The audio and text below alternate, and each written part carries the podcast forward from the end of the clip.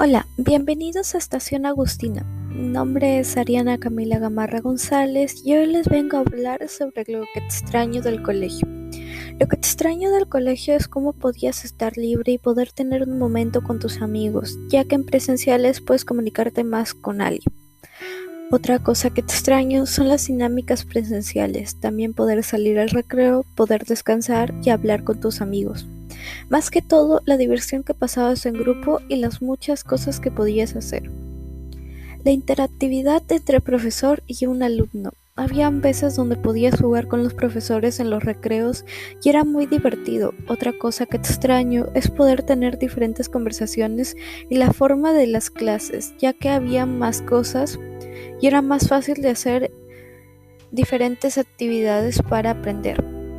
La mayoría de gente está feliz de no poder ir al colegio o que no hay ninguna razón para extrañarlo, pero yo creo que sí extrañarlo, ya que durante muchos años pasamos casi todo el día y diariamente en el colegio.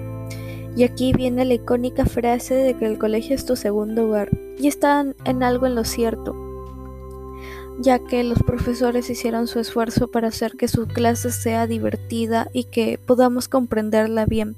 Además que sea un momento para recordar los días que estabas en clases y de cómo y de cómo te enseñaban en cuando estabas en el colegio. Además de que ellos hacían para hacían momentos para guardar recuerdos.